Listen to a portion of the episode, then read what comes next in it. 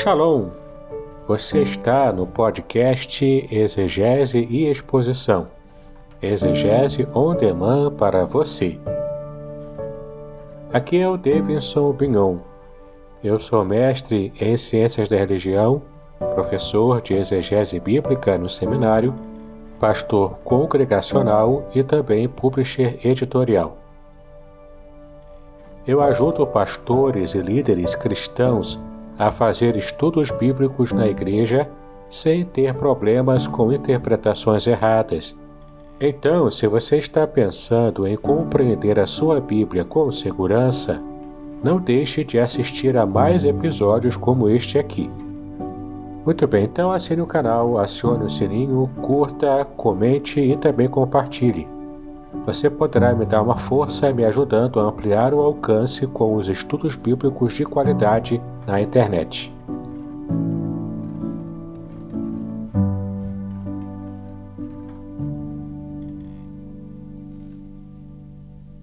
Opa! Ô, Davidson, seja bem-vindo, meu irmão. Tivemos um probleminha aqui de conexão, tivemos um probleminha de conexão e nós já retornamos. Nós retornamos, é, estivemos aqui um, um problema, mas nós já estamos já de volta, já estou convidando o nosso professor Davidson, que estará conosco. Estará conosco a partir de agora para estar. Professor, já enviei a solicitação, estou aguardando.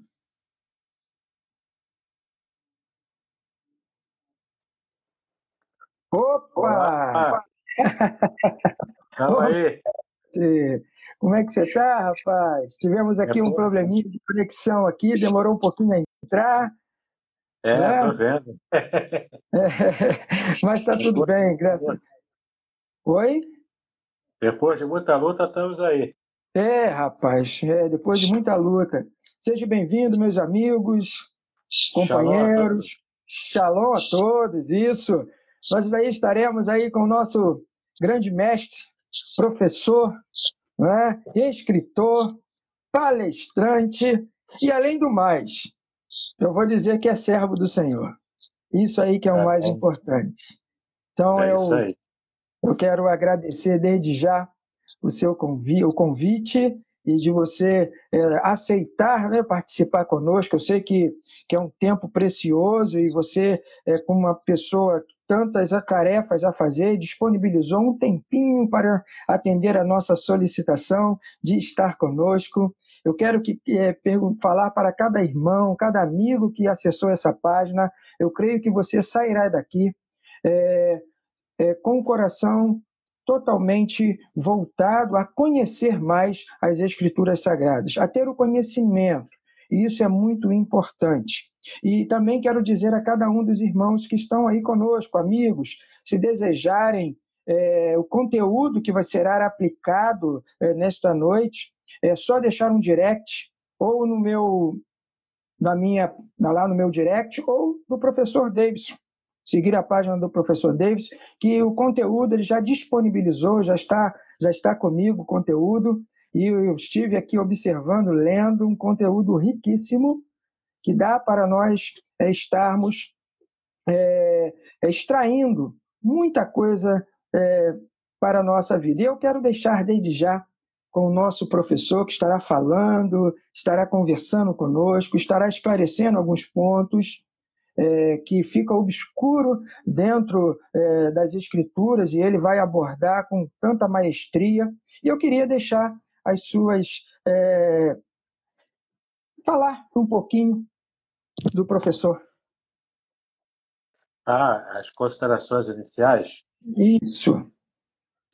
Isso. Então, é, para mim é, é um prazer muito grande estar com vocês aqui, com a audiência do nosso irmão Pastor Paulo, é, eu sou Davidson Pinhon, sou mestre em Ciências da Religião, sou professor de hebraico bíblico e exegese no Seminário Teológico Congregacional de Niterói. É, tenho estudado né, é, exegese e a própria Bíblia né, durante muitos anos, desde a minha conversão. desde meu chamado aos 15 anos de idade. É, então, assim, é para mim uma alegria muito grande estar aqui. Eu sou pastor auxiliar da Igreja Congregacional de Niterói Barreto. Sou auxiliar do pastor Hidauro e também sou membro lá nessa igreja. Então, é uma alegria muito grande para mim.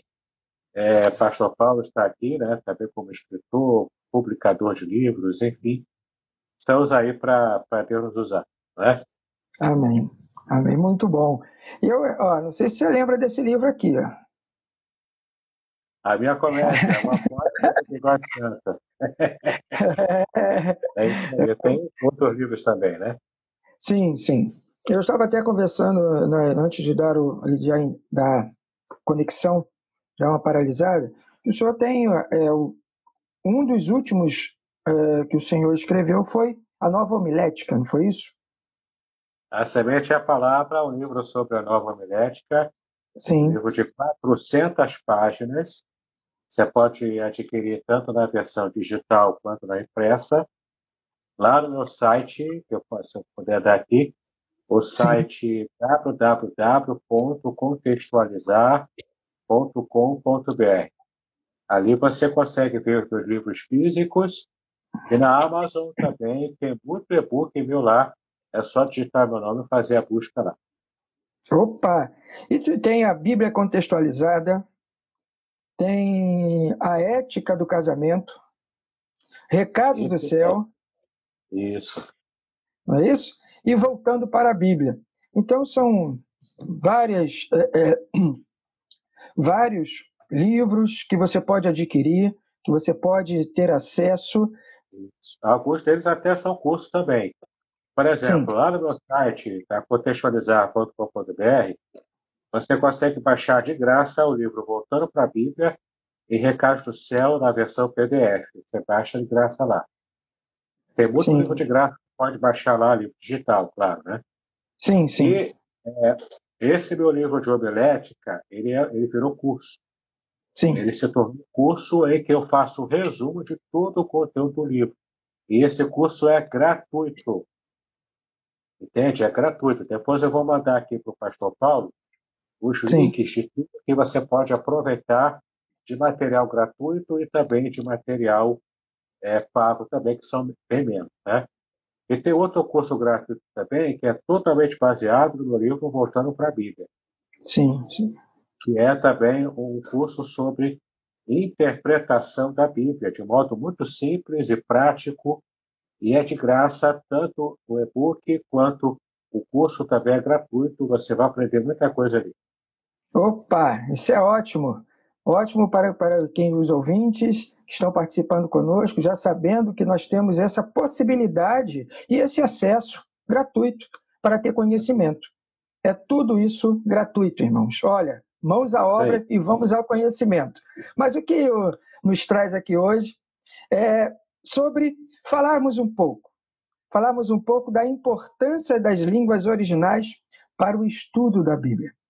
E a partir de agora, eu quero deixar com o nosso professor Davidson, que estará abordando com maestria esse tema que é muito importante e relevante para, nosso, para o nosso dia. Que hoje é, nós temos visto é, que tem faltado essa estudos do contexto, tanto cultural, quanto é, a, na sua contextualização. Quando nós não conhecemos a língua original, nós deixamos algo nesse curso, um amplo, uma margem muito grande de espaço para que nós não pudéssemos entender esse procedimento daquilo que aconteceu há mais de dois mil anos atrás, do Antigo Testamento para o Novo, e nós não conseguimos fazer esse link entre o Antigo com o Novo. E nessa hora eu quero deixar com o nosso professor Davidson. Fique à vontade, querido. Obrigado, meu querido. É, mais uma vez, shalom a todos. Uma saudação em hebraico, né? É, shalom vrahot lekulam né, que é Shalom Brahot, a paz e bênçãos, Lekulam a todos. Né? Que Deus nos abençoe e nos ajude né? para compreendermos um pouco mais a sua palavra. Eu, eu, gostaria de ler alguns versículos é, inicialmente com os irmãos. A gente está assistindo agora ao vivo, né? É, o primeiro está em Atos, capítulo 8, versículo 30, tá bom? Esse, esse versículo também já estão ali nesse material em PDF, que será disponibilizado para os irmãos, né? Atos 8, versículo 30, na parte final, diz: Entendes tu o que leis? E essa é uma pergunta importante, porque muitas vezes a gente quer ler a Bíblia, mas não consegue entender a Bíblia. Né? E esse é o foco do nosso, da nossa palestra de agora. Né? É estarmos tendo instrumentalizações para que a gente possa, então, compreender um pouco mais a Bíblia. O outro versículo está em Mateus, capítulo 22, no versículo 29, que diz: Errais, não conhecendo as Escrituras nem o poder de Deus. Né? Então, conhecer as Escrituras é o conhecimento de estudar mesmo, né? o conhecimento tanto intelectivo, intelectual, quanto o conhecimento de praticar também, de colocar em prática. E também a gente erra quando não conhece o poder de Deus, ou seja, as experiências práticas de vida que Deus nos dá na vida espiritual. Então, tanto erra quem foca apenas na experiência, quanto também erra quem foca apenas no estudo teórico da Bíblia. Tem que, ter, tem que ser uma conjunção, uma perfeita conjunção entre a experiência prática e o conhecimento bíblico teórico. Tá? Isso é muito importante. Um terceiro texto que eu quero ler com vocês é segundo, é segundo Timóteo, capítulo 2, versículo 15. Segundo Timóteo 2,15, que é um texto que você conhece bem, você que faz parte da União de Homens, né? É verdade. Procura apresentar-te a Deus aprovado como obreiro que não tem de que se vergonhar, que maneja bem a palavra da verdade, né? E na apostila que você vai receber, é, está ali é, grifado essa expressão manejar bem. Porque na língua grega, no original, na língua original grega, o que está literalmente escrito ali é cortar bem a palavra da verdade. É como se fosse, se tivesse uma faca e tem que fatiar uma carne, por exemplo, né? Então, quando você faz um corte perfeito, você está então garantindo ah, o sabor daquela carne que você cortou, né? Nesse Sim. caso aqui, manejar bem é cortar bem a palavra, é saber usar a palavra, tá bom? É muito, é muito importante, então, a gente perceber isso. Eu estou vendo aqui que o João Lopes da Silva entrou, é um ex-colega meu do seminário, um ex-colega meu do seminário. Um grande amigo. Bem-vindo, João. Tá bom? Deus te abençoe. Muito bem. Então, é, Vamos falar um pouco agora sobre os idiomas originais da Bíblia, porque às vezes a gente tem aquela noção errada de que a Bíblia já veio pronta em língua portuguesa para a gente. Né? Sim. Você vai lá numa loja, ou então compra pela internet, ou então usa no celular ou, ou, ou no computador, você acaba achando né, que a Bíblia já tem em português. Sim que ela já veio pronta em português e não veio. Né? Teve todo um processo de formação da palavra de Deus e aceitação das pessoas. E especialmente a Bíblia foi escrita em três línguas diferentes da nossa, numa cultura plenamente diferente também do que a gente está acostumado. Nós que somos é, seres humanos aqui no Brasil, nós temos uma cultura ocidental no século XXI agora, né? Sim. Então temos uma distância do texto bíblico, a distância de língua. Nós falamos português. A Bíblia foi escrita em hebraico, aramaico e grego. Eu já vou mostrar para vocês aqui. Temos a distância de língua, distância é cultural, a cultura do Oriente Médio é bem diferente da cultura que estamos acostumados aqui no Brasil. Sim. Né? É uma cultura mais americanizada é? que a gente, a gente procura imitar a, a, sociedade americana. A gente tenta, pelo menos. Né? Sim. E, e aí temos ainda a, a, o distanciamento temporal. Geográfico também, né? E temporal. Sim. Então, é, é, é muita coisa que dificulta o nosso entendimento de um texto milenar como o texto bíblico. Então, Sim. só para que a gente possa ter uma ideia, eu tenho aqui um exemplo da Bíblia Hebraica Estude Cartência. Vocês estão vendo aí a capa Sim. da Bíblia. Eu vou abrir aqui para vocês verem como é que é o texto por dentro. Olha como é que é a Bíblia por dentro. Consegue ver? Sim, sim, dá para perceber bem. Esse é o texto do Antigo Testamento. É a língua em que o Antigo Testamento foi escrito. É essa língua que eu ensino os meus alunos lá no seminário. Chama-se hebraico. Né? O Antigo Testamento ele foi escrito em hebraico e aramaico. Tá? Sim. Então, essa aqui é um exemplo da Bíblia que a gente usa desde Gênesis até Malaquias, que eles chamam de Tanar na cultura judaica. Eles chamam de Tanar. Por quê? Porque Tanar é um acróstico, que significa as três partes em que a Bíblia é dividida. Sim. E são essas partes aqui, ó, como está escrito aqui, em hebraico. Torá, Nevi'im, uhum. E no final, Ketuvim. Então, Torá, né? To, é, vem, vem o Tá. É, é, que são os profetas. Torá é o Pentateuco, tá? Nevi'im são os profetas, tanto anteriores quanto posteriores ao cativeiro babilônico.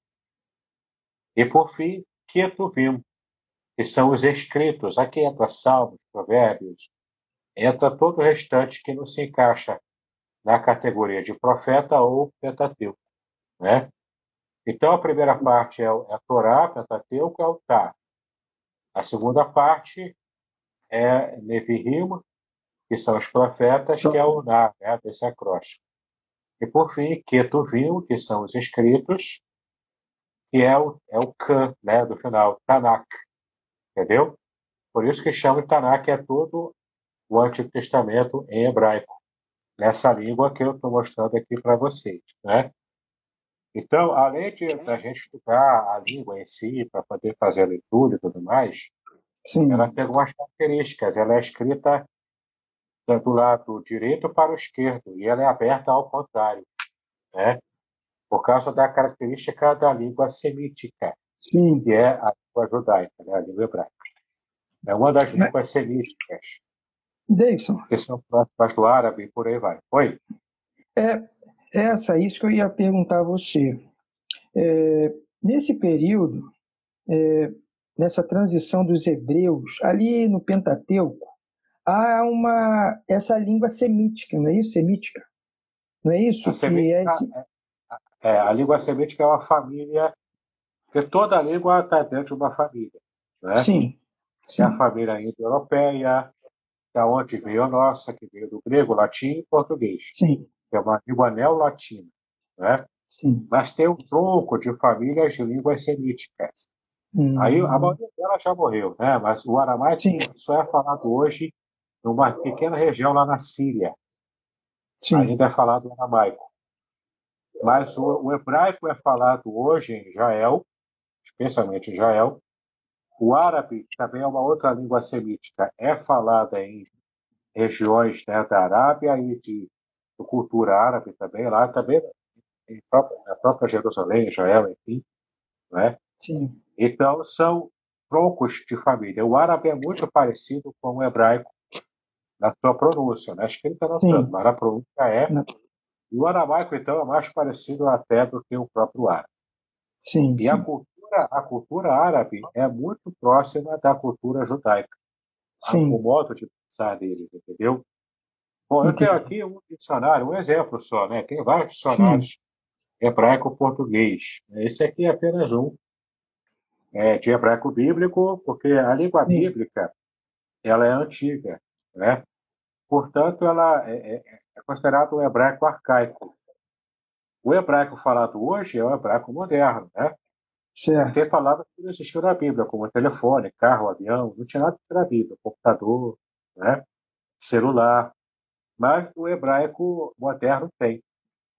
Por exemplo, sabe como é que é, sabe como é, que é café em hebraico? Ih, não, esse ah. não sei. Café. Café. café. A pronúncia é café. Entendeu? Nossa, interessante.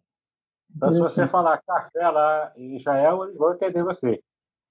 Sim, sim, sim. Aqui, ó, esse aqui, portanto, é um dicionário, né, um exemplo do dicionário hebraico-português. Tá vendo aí, ó? Certo. Hebraico-português. Você acha a palavra em hebraico e acha a tradução em português.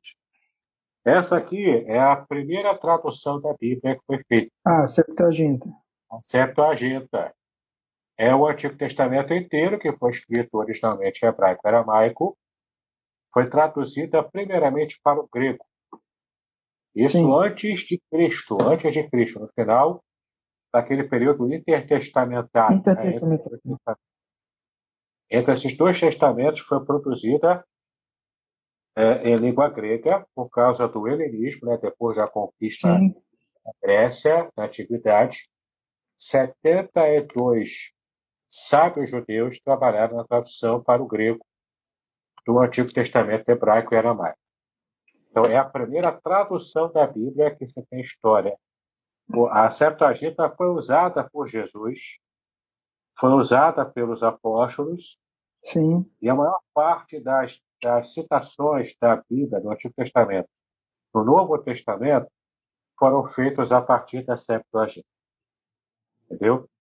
Sim, sim, sim. Bom, essa aqui é, uma, é um exemplo do Novo Testamento grego. É apenas uma edição, né? Tem várias edições. Essa aqui é sim, é menorzinha. Sim. É a menorzinha que eu achei que é mais fácil mostrar aqui. Vou mostrar para vocês a língua grega,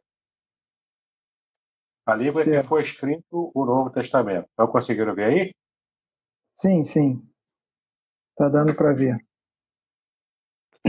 O Novo Testamento foi escrito em grego, que aí já é mais próximo do que a gente está acostumado, porque a nossa língua portuguesa veio em parte do grego, não é? Sim, sim, tem então, algumas escolheu, Deus escolheu para registrar o Antigo Testamento a língua hebraica. E para registrar o Novo Testamento, ele escolheu a língua grega, especialmente esse grego do Novo Testamento, que é o grego koiné. koiné. O grego koiné é diferente do grego clássico ou grego ático, tá? Porque o grego clássico, onde foi escrita a Ilíada, a Odisseia, né? os textos clássicos da cultura grega, sim, sim. É, é, é muito rebuscado. O Novo Testamento foi escrito em grego koiné, que era o grego popular, sim. falado pelos vendedores de rua, é, falado no mercado, entendeu? Sim, falava esse... palavrão nessa letra, nessa língua aqui. É, esse, peri esse período que foi o grego koiné, ele, ele perdurou por muito tempo, por, por alguns por um, um, século, dois séculos, ou ele é, é, ele perdurou durante muito, perdurou bastante tempo. Sim. Foi justamente por isso que, que Deus escolheu o grego para registrar todo o Novo Testamento, porque ele era falado pelo Sim. povo em geral e era também a língua, era mais ou menos como é o inglês hoje, a língua universal. Sim. sim. E, e, e qualquer um falava, né? Mesmo no Império Romano, em Roma se falava latim, mas ainda em várias regiões se falava grego, especialmente no comércio.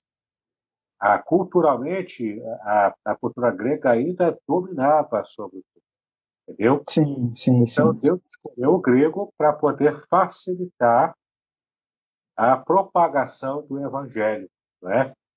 Então começou com o hebraico e aramaico, onde Sim. começou a primeira revelação de Deus para a humanidade, depois passou para o grego, tá? Eu tenho aqui, ó, um outro exemplo também de um dicionário grego-português.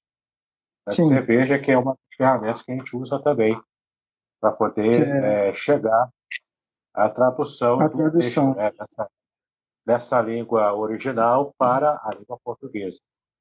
Então, é, se você tinha aquela noção, aquela ideia, né, Sim. de que a Bíblia já caiu prontinha em português aqui, na nossa mão, é um lacinho de fita vermelho, não veio assim, né? Também não veio assim editado, bonitinho, né? Veio todo é, em, feito em formato de rolo, né? aqueles rolos antigos. Sim, sim. Essa é a segunda tradução da Bíblia clássica, que é a tradução da Bíblia Sagrada Vulgata, Vulgata Latina. Tanto o Antigo Testamento quanto o Novo, inclusive os livros chamados apócrifos, os apócrifos do Antigo Testamento, né? Sim. Foi tudo assim, ó, em língua latina. Em latina. Em latim, tá bom? Sim, sim. É uma versão clássica e muito importante também para quem trabalha com interpretação da Bíblia e exegese. E, por fim, o último material que eu quero mostrar para vocês, antes de continuar com o nosso conteúdo, Sim. é esse aqui. Ó. Essa é uma versão facsímile que eu tenho da primeira edição do Novo Testamento, traduzido por João Ferreira de Almeida. Nossa! É o facsímile, tá vendo? É só o Novo Testamento. Uhum. Foi impresso na Bavária.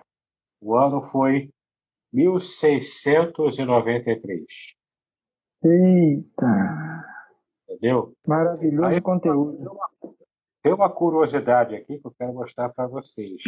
Sim. Em Mateus, deixa eu ver aqui. Pode cuidar para escandalizar, tá bom? e aí, por, por que eu quero mostrar isso? Para vocês saberem a importância da gente estar sempre atualizando a linguagem da Bíblia.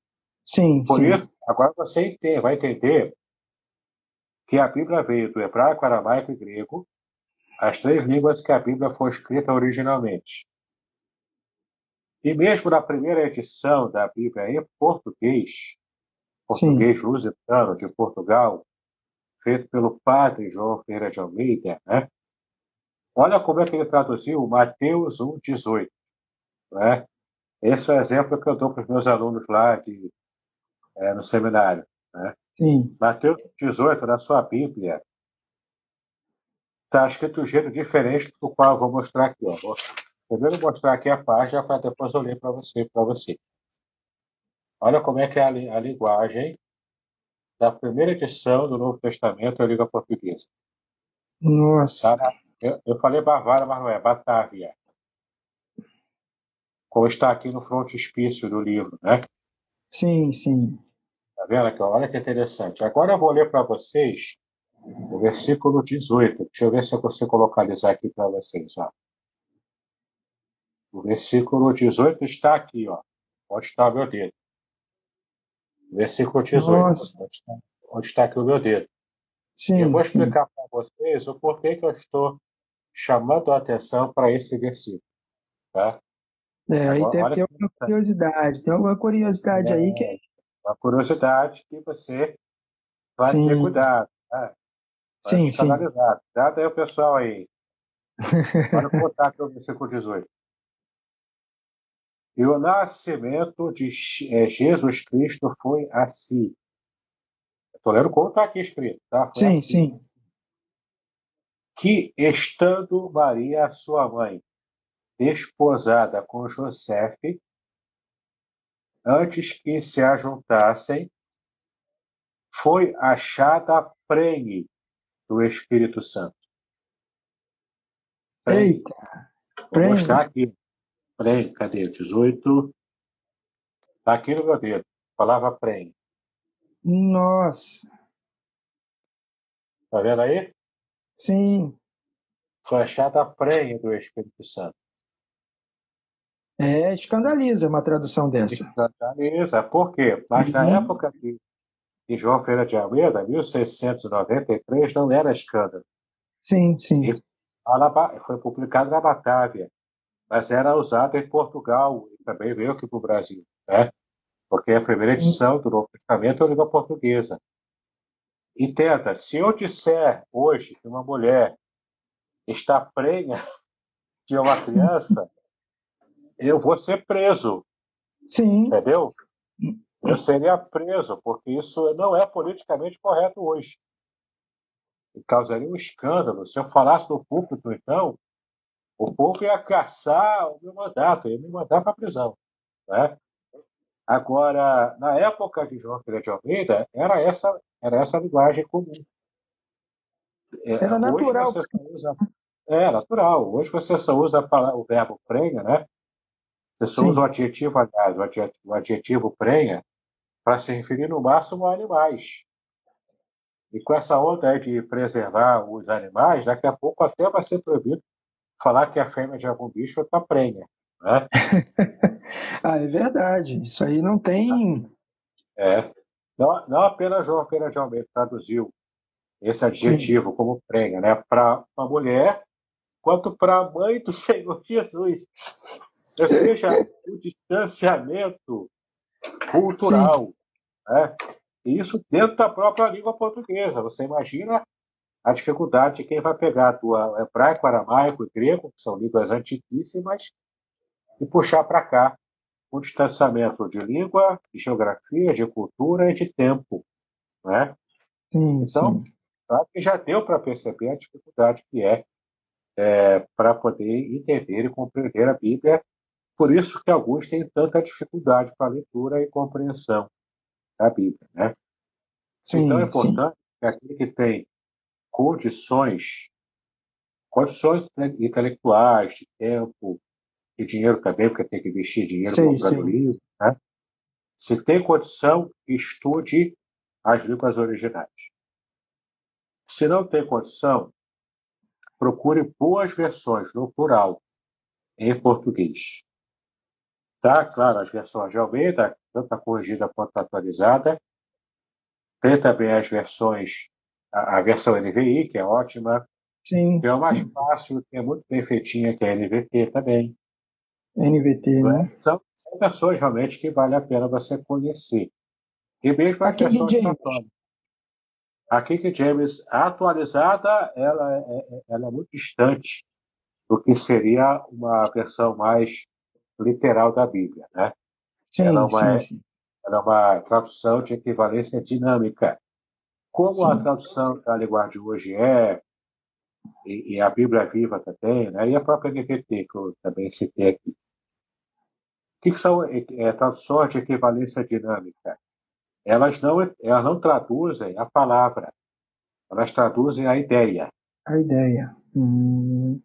A, a tradução de equivalência formal que é o caso da corrigida, atualizada, e a, e a King James 1611, Sim.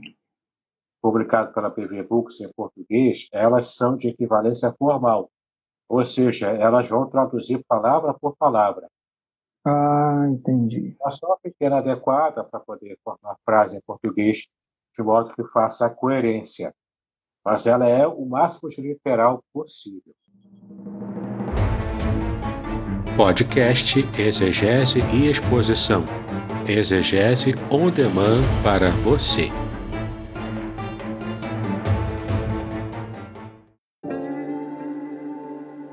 Shalom!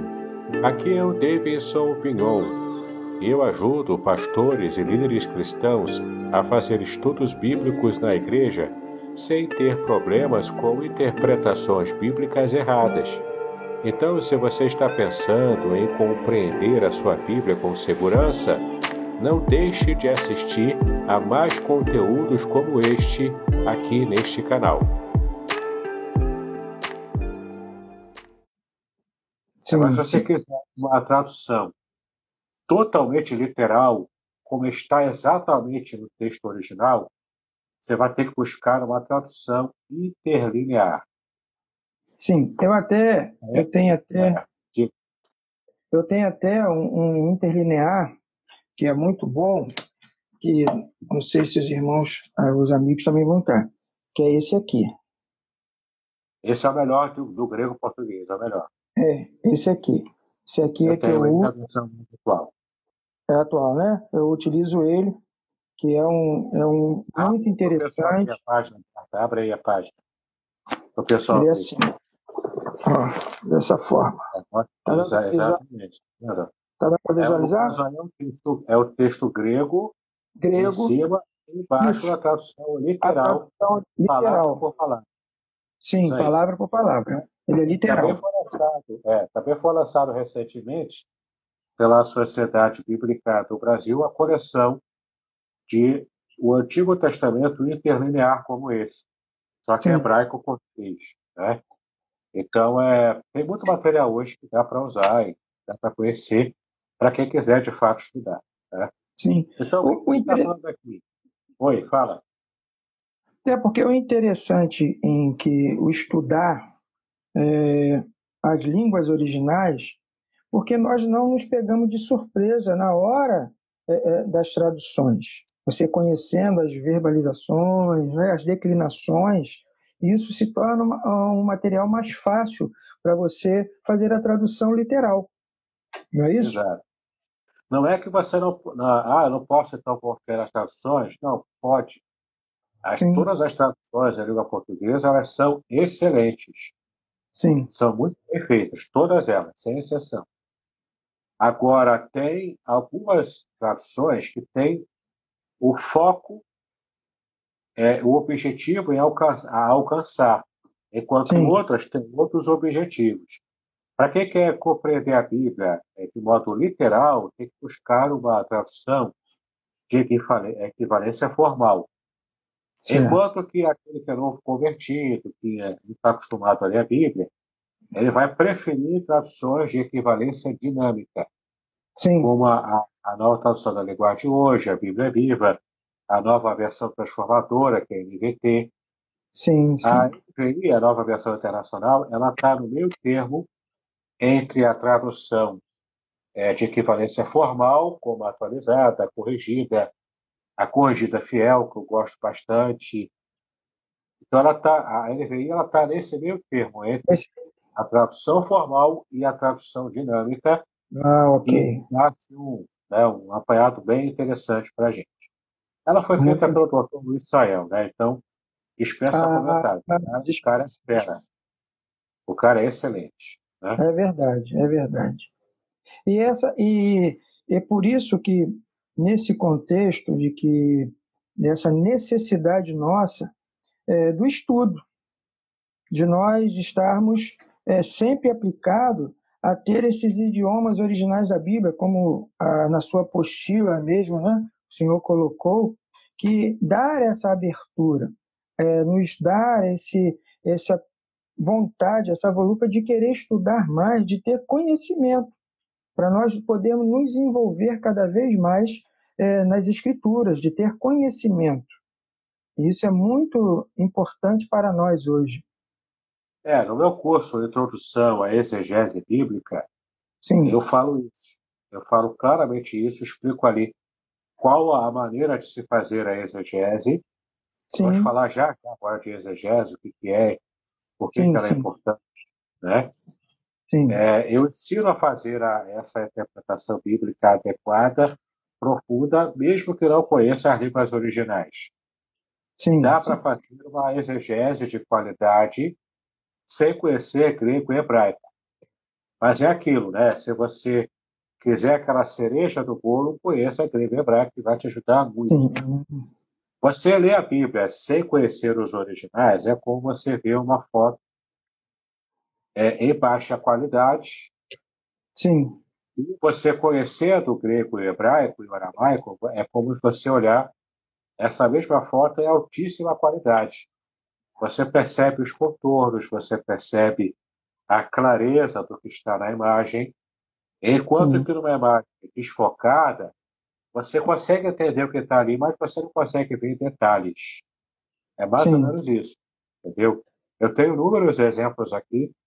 Eu poderia dar tanto no grego quanto no hebraico para mostrar para a gente o quanto faz toda a diferença você conhecer línguas originais. Então, se você quiser ter esses exemplos, lá no meu canal do YouTube, se você quiser assinar e clicar no sininho para receber Sim. notificações, eu tenho farto material em formato podcast, em formato estudo bíblico, vídeo, pregação, tem tudo lá de muitos exemplos de, de como faz toda a diferença você conhecer as línguas originais quando possível. Se não é possível, pelo menos tenha mais de uma versão e você confie, né? Para você fazer Sim. comparação de versões em língua portuguesa. Isso ajuda pra caramba para a sua compreensão da Bíblia. É, e é, é importante né, nós termos é, livros, no caso, como o senhor mesmo mostrou, Bíblias, conteúdos que possam estar sendo é, colocados em paralelo para nós entendermos. É, talvez uma tradução possa distorcer uma, uma da outra. As traduções bíblicas, como o senhor falou, da NVT, da NVI, a corrigida fiel, a clássica, elas sempre têm é, uma, uma diferença nas traduções. Por isso que a importância de termos várias é, Bíblias que possam é, te dar o norte, ficar chegar mais próximo. E quando você conhece a, as línguas originais, você consegue aproximar o máximo né, da, da, das traduções. É, porque uma palavra em hebraico ou no grego, ela vai te dar várias vertentes, devido às declinações. Exato. É, é, no grego, a declinação. No hebraico, Sim. é a própria família semântica família daquela semântica. palavra. Por uhum. exemplo, a palavra no hebraico, que ela é a mais, ela é a mais eclética nas traduções, é a palavra nefesh. Sim. Nefesh, ela pode ser traduzida, dependendo do contexto, como alma, vida de um modo geral, pessoas, uma pessoa, entendeu? Ela pode ser traduzida até como garganta, a nossa garganta. Não, é verdade. Às vezes o contexto ela também permite que seja traduzido como espírito também. Sim, sim. Inspiração, fôlego de vida, embora tenha a palavra chamar em hebraico, que é propriamente fôlego de vida. Né? Mas a palavra sim. nefesh, que em grego é psihe, né? É, mas eu estou focando em hebraico porque é a matéria que eu dou aula no, no seminário, né? eu conheço claro. um pouco mais. Então, é, ela é a mais abrangente da tradução. Então, o, o tradutor ele precisa fazer uma escolha. Ele pode colocar uma tradução para o português várias opções para todas as palavras que aparecem, não dá. Ele tem que escolher uma. Sim. Como é que ele vai escolher? É o contexto. O contexto vai dar o tom da palavra que ele vai escolher para fazer sentido naquela frase que ele está traduzindo do hebraico aramaico grego para a língua portuguesa. Correto, correto. O, agora, eu queria, nessa parte da exegese, queria entrar nessa parte, porque tem muitos é, é, amigos, colegas que eles têm uma certa dificuldade de separar da exegese e da exegese. Perfeito. Tem essa, tem essa, tem essa diferença. Tem uma é. diferença sim. Uma diferença muito grande. Totalmente. É. Totalmente. Porque se nós perdermos isso, vai criar um problema incrível. E eu queria que o senhor explicasse essa diferença. O que, que significa exegese, né, para começo de conversa? Sim. A palavra exegese em português, ela veio do termo grego exegestai, Exegestai, como o próprio prefixo grego já demonstra, ex é fora, colocar para fora. Sim. Então, exegestai é você trazer para fora o que o texto bíblico traz. Sim. Já o contrário de, da exegese, com X, né? exegese com X, Sim. o contrário da exegese é a exegese, é E-I-S-E. S-E exegese, que é levar para dentro do texto o que o texto não traz. Infelizmente, essa é a prática errada que a maioria dos pregadores, aqueles que tentam dar um estudo bíblico na igreja, Sim. É, eles acabam praticando sem nem perceber que estão praticando. Eles estão levando para o texto algo que o texto não quer dizer. Sim. Por exemplo, na década de 90, existiu uma, uma cultura muito, muito comum nas igrejas de origem pentecostal de pegar aquele texto bíblico que diz que a mulher não use a roupa do homem. Sim. Então, pega aquele texto lá da lei, lá do Pentateuco, que tinha um contexto específico para Israel na época de Moisés. É. Entendeu? Aí pega aquele versículo isolado e faz o transporte direto para nossa geração hoje. Sim. Então, na década de 90, chegaram à seguinte conclusão. Como a mulher não pode usar roupa de homem, então é proibido para a mulher usar calça comprida. Entendeu? Entendi. Hoje, pelo século XXI, praticamente isso já caiu por terra, essa interpretação. Há muito né? tempo. Mulherada usa calça comprida na igreja tranquilo, desde que seja com decência, não há erro nisso, não há pecado. Mas você veja como é uma interpretação errada por desconhecimento. Sim. Por não levar a sério tanto as línguas originais quanto a cultura. A gente perde muito quando vai ler a Bíblia. A gente perde muito por causa do distanciamento geográfico, histórico e cultural da época Sim, bíblica para a nossa hoje. Então, qual é o trabalho da exegese? A exegese correta, certa.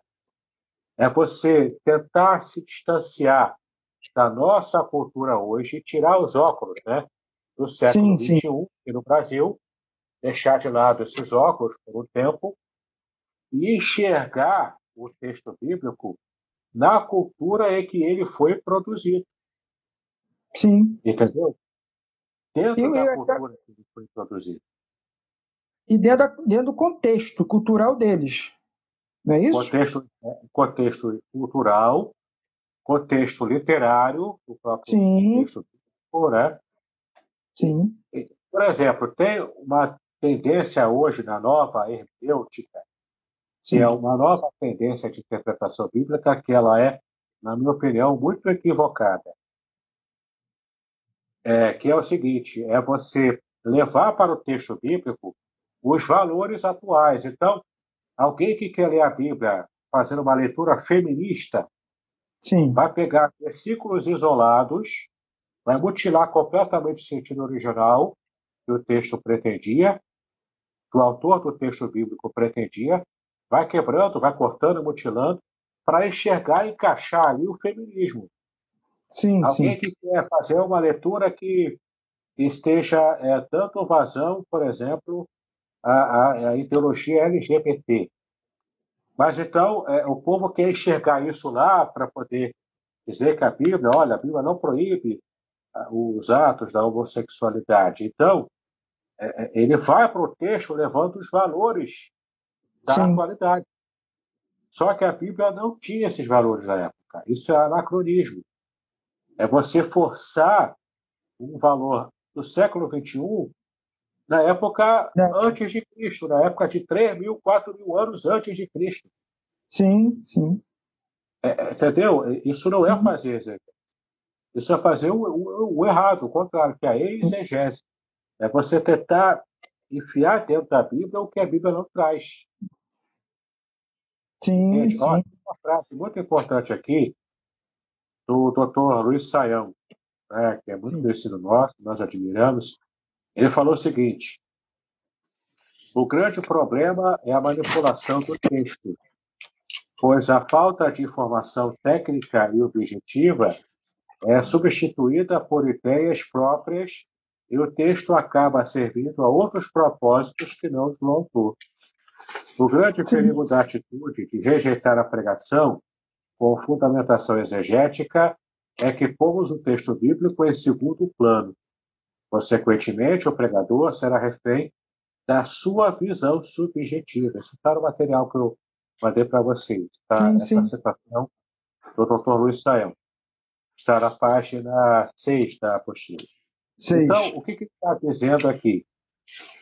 O pregador que, que não tem uma preocupação em estudar a Bíblia de modo adequado, exegeticamente fiel, esse pregador corre o risco de falar um monte de bobagens antibíblicas. E, aliás, é assim que surgem as heresias. Sim. Elas surgem assim. O cara lê a Bíblia, lê de modo errado, não quer aplicar a exegese adequada, fala um monte de besteira no público e leva o pessoal para o erro. Como o pregador famoso lá na internet, lá na África, ele é um apóstolo. Sim. Ele fala umas palavras de ordem no microfone lá e manda o pessoal tudo correr lá para fora para comer capim. O povo foi para lá comer capim, literalmente. Porque o apóstolo mudou. Sim, sim. Interpreta errado aquele texto que diz que, que o líder ele tem que ser, tem que ter, é, ser respeitado e tal, né? E, sim, então, interpretando, levando, levando as últimas consequências. E está levando, ocasionando erro. Tipo. Então, para evitar manipulações desse tipo, tem que conhecer a Bíblia. Se o povo Sim. não conhecer a Bíblia, o povo está suscetível a isso. E tem muitos, Eu... né, Davidson, que estão sendo levados por esse não conhecer profundamente a palavra. E é. qualquer coisa que é lançada, as pessoas absorvem. Exato. Absorvem muita, muita, muita coisa é, que o texto não está refletindo, o texto não está falando. Olha e... outra frase do Sayão, na página 7 da apostila. Sim. Hoje, hoje em dia percebo que há uma abertura geral em quase todas as igrejas para ouvir ideias doutrinárias e teológicas diferentes. O povo quer o diferente pelo diferente. Eu não quero Sim. saber se aqui ou não está.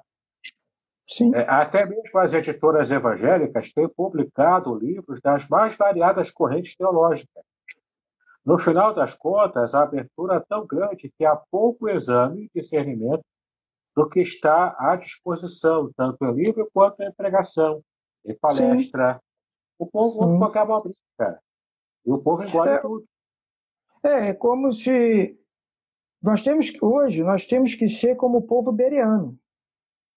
O que está falando lá, nós temos que estar aqui se ficar sendo condizente com as escrituras, daquilo que está sendo falado. E nós Agora, estamos eu vou falar uma coisa e vai cair, vai cair o teu cabelo, cara. Você vai ficar com menos cabelo que você já tem. Pode falar, pode falar. Essa, esse texto do povo periano está em Atos capítulo 11. Sim. Você lendo o contexto, você vê que os perianos não eram cristãos. Não eram. Eram judeus.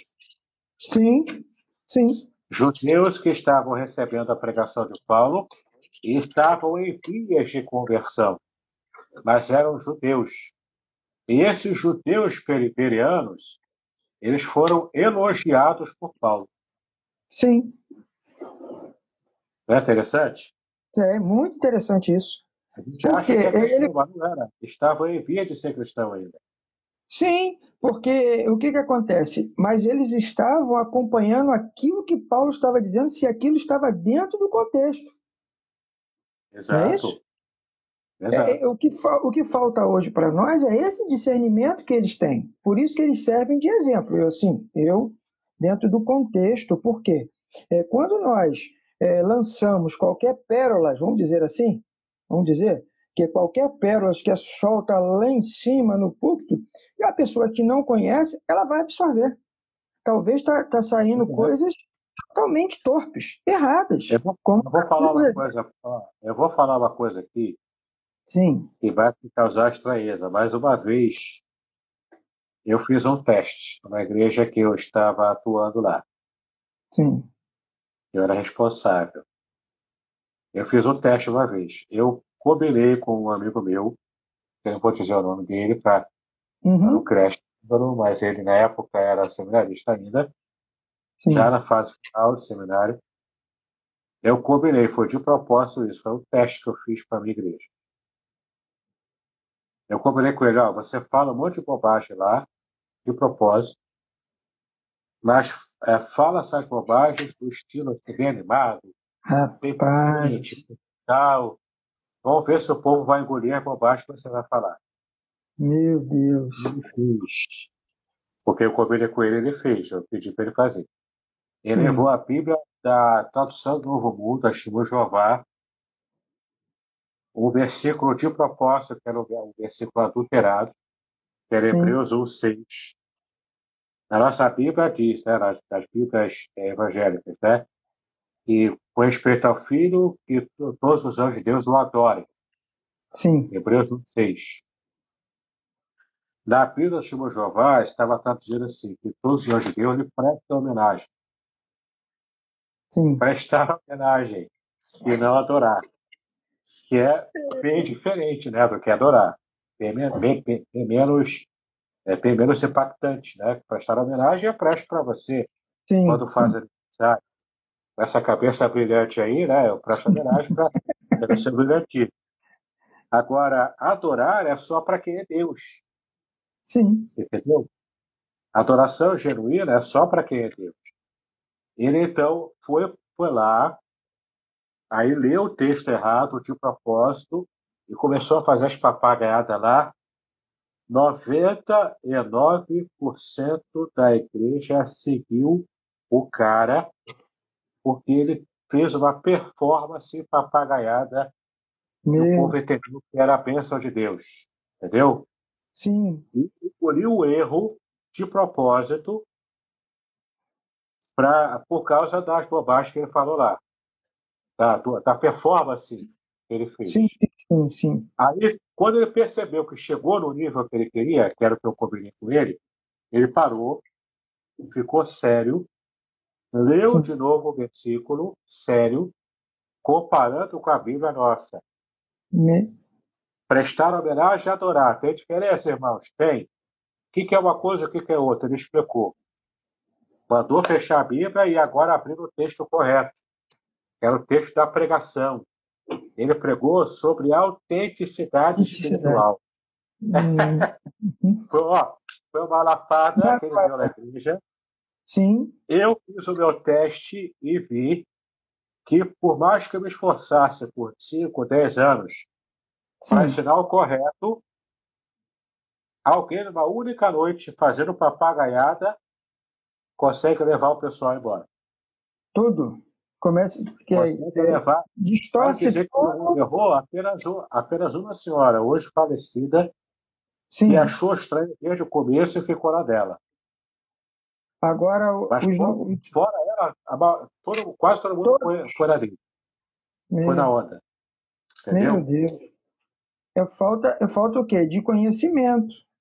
Falta, falta conhecimento de bíblico. De conhecimento bíblico. Quando nós não conhecemos, criamos essa, esse, essa, essa lacuna. E tudo que vier do púlpito vai atingir demasiadamente o público.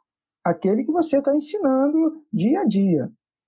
Não é? Mas qual é da exegese? Como a gente está falando, para a gente tentar daqui a pouco chegar no final por causa do nosso horário. Né? E é, já foi.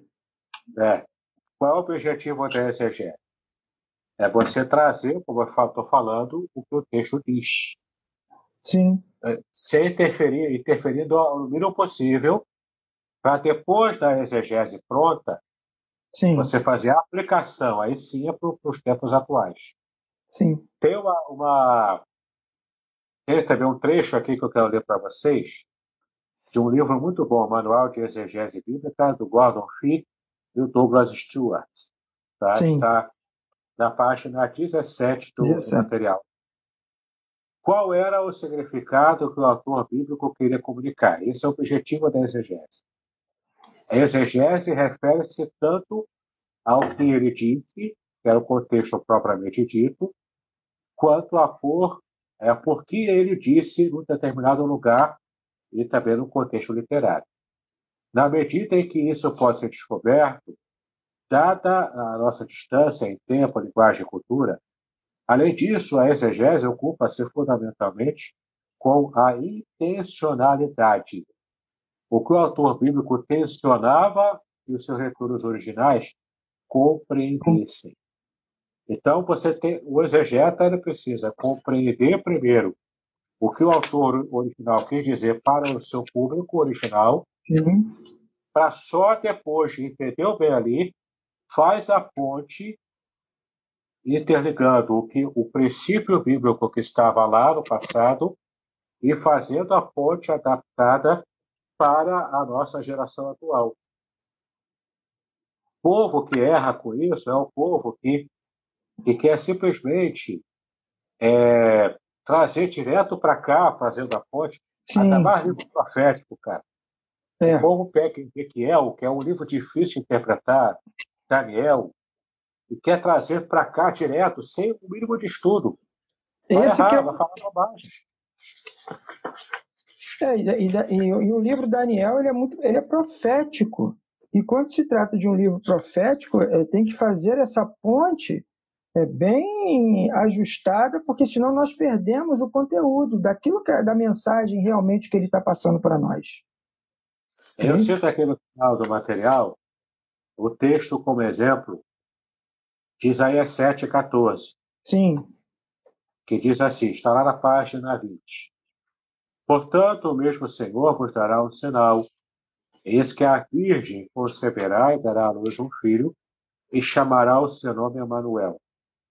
Por que, que você tem esse versículo? Porque no original em hebraico não está literalmente virgem.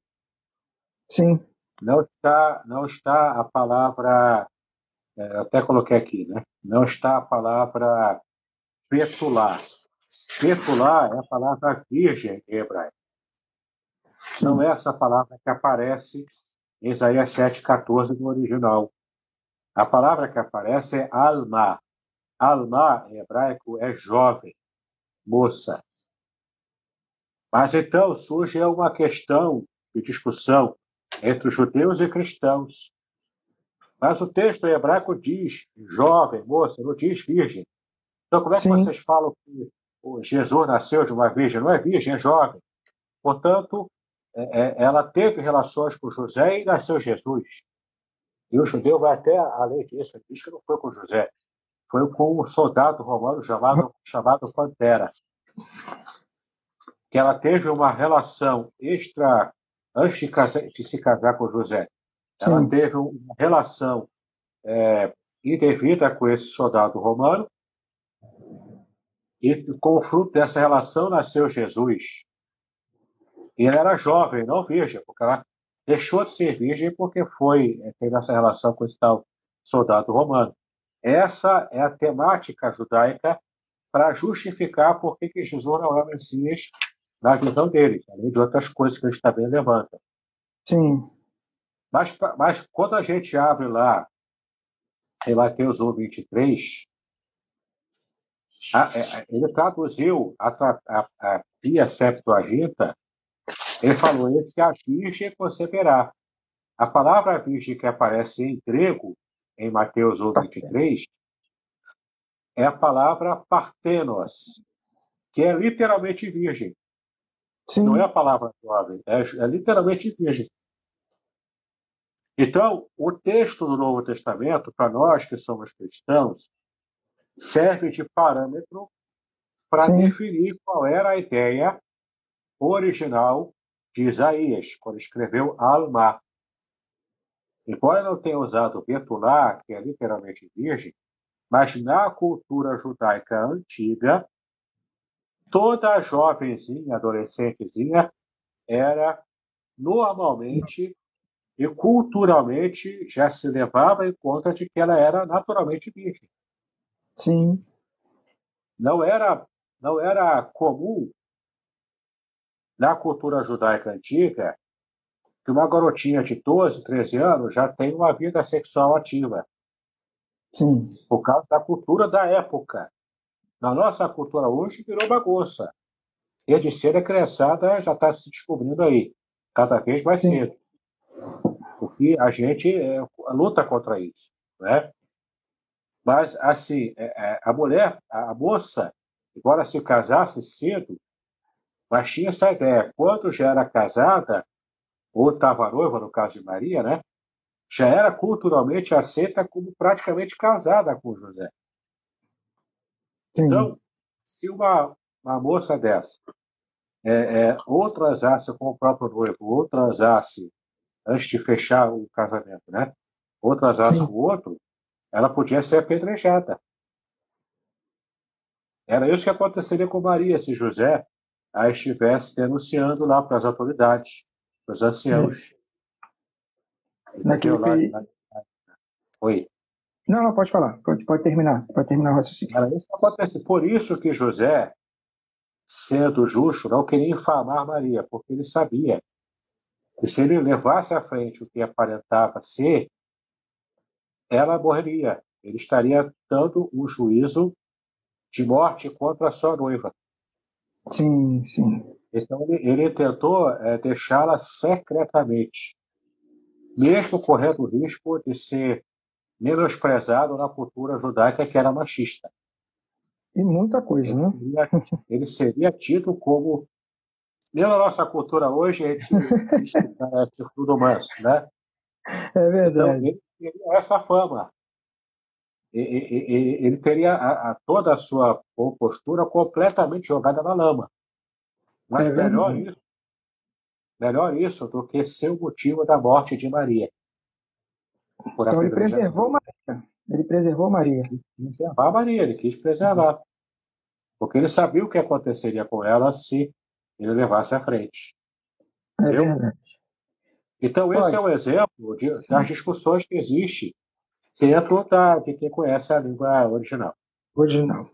Eu quero dizer a você que nós chegamos ao fim, né? Não é isso? É sim. Por isso que eu corri. Chegamos ao fim. Eu quero deixar aqui o, o meu agradecimento a você por esse momento, esse momento precioso ah, de esclarecer alguns fatos. Não dá para esclarecer tudo, mas eu quero dizer que podemos marcar uma nova para poder ter mais conteúdo, porque isso é muito bom para aprendizado daqueles que nos acompanharam até agora.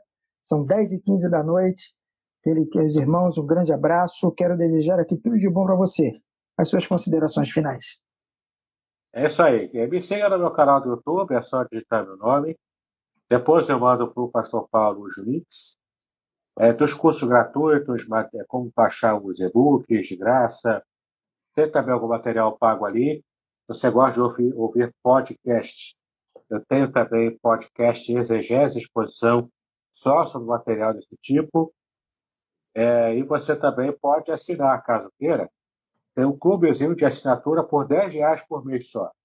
E você tem acesso a materiais exclusivos, estudos, palestras, tudo exclusivo só para quem é assinante. Então, nos links que eu vou mandar para o Pastor Paulo, tem tudo explicadinho lá, é só você entrar. Tá ok, meu querido. Um grande abraço. Deus abençoe. Que... Shalom. Manda um abraço, manda um abraço para Márcia. Mando, ela está aqui no prato. ela vai... tá, Deus abençoe. Um grande abraço. Um grande abraço. Na próxima semana, no próximo mês, nós estaremos recebendo um novo convidado especial. Aguarde que nós estaremos é, repassando para os irmãos através é, dos folders, das mensagens, e só aguardar. Nos acompanhem, nos sigam que todo mês nós estaremos com um convidado especial para poder trazer um pouco da sua palavra. Um grande abraço, fique com Deus, Deus abençoe a todos. Shalom. Shalom. Muito bem, agora o que eu gostaria de ver é a sua participação. Entre em contato comigo, compartilhe a sua experiência comigo e quem sabe até se você enviar em formato de áudio, eu possa aproveitar a sua experiência para apresentar no próximo episódio do podcast Exegese e Exposição. Eu sou Davidson Bignon e eu ajudo pastores e líderes cristãos a fazer estudos bíblicos da igreja, sem terem problemas com interpretações erradas. Se você então está pensando em compreender a sua Bíblia com segurança, não deixe de assistir a mais episódios como este aqui. Então, Assine o canal, acione o sininho, curta, comente e também compartilhe. Ajude-me a ampliar o alcance com estudos bíblicos de qualidade na internet. Que Deus abençoe os seus estudos, paz e bênçãos sobre a sua vida.